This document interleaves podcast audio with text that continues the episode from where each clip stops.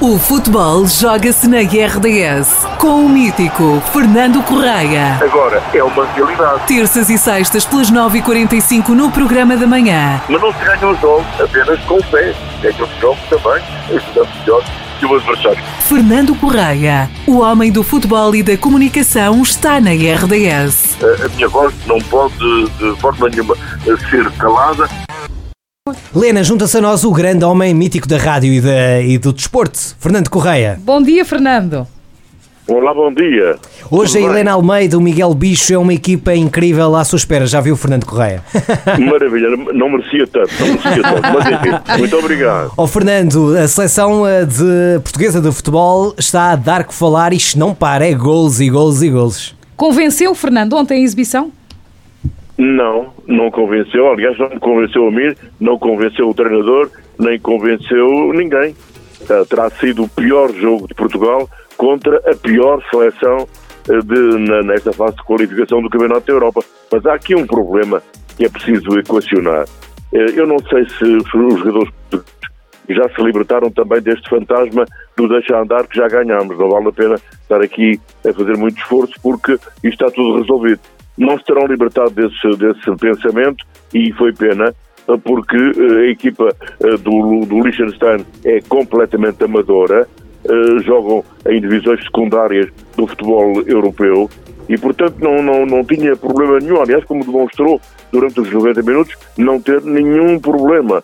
E Portugal jogou devagarinho, jogou para o lado, jogou para trás, jogou em ar de treino e, e pronto. E eu, embora compreenda isso, acho que tenho a obrigação de dizer que Portugal tem de fazer mais, porque toda a sua carreira, tudo aquilo que fez neste Campeonato da Europa e noutros campeonatos, merece de facto que preste atenção ao seu futebol e o mantenha. Valeu, digamos assim, Cristiano Ronaldo, que mais uma vez marcou o golo que desbloqueou o 0-0. É preciso perceber que ao intervalo Portugal estava empatado 0-0 com o Liechtenstein. É preciso também perceber que o Liechtenstein até agora marcou apenas um golo durante esta fase de qualificação e eh, não somou qualquer ponto e tudo isto tudo isto leva a dizer aquilo que eu, com, que eu, com que eu abri este, este comentário, é que de facto foi o pior jogo da seleção portuguesa contra a pior seleção desta fase de qualificação. E agora o que eu espero, aliás todos esperamos, é que no próximo domingo, às 19h45, no estádio de Alvalade, Portugal frente à Islândia faça uma exibição daquelas que nós gostamos para fechar com chave de ouro esta fase de qualificação, já que se encontra apurado para o Campeonato da Europa a disputar para o ano na Alemanha. Verdade, e a verdade também é que Portugal e Islândia será este domingo, como disse muito bem, às 19h45. A equipa portuguesa já está a voltar para uh, Portugal para jogar no estádio de Alvalade. Uh, Fernando, acredita que vamos ter uh, de novo gol de Cristiano Ronaldo, ele que continua muito em forma, mesmo perante já a sua idade. Sim, o Cristiano Ronaldo é um, é um lutador nato, para além de ser um jogador fora de série, continua a ser um jogador fora de série, é um lutador nato e agora tem sempre, ele tem sempre um objetivo. Uh, agora ele quer chegar aos 900 golos e quer fazer isto e quer fazer aquilo, não para. Uh, ou seja, é o jogador ideal para qualquer selecionador.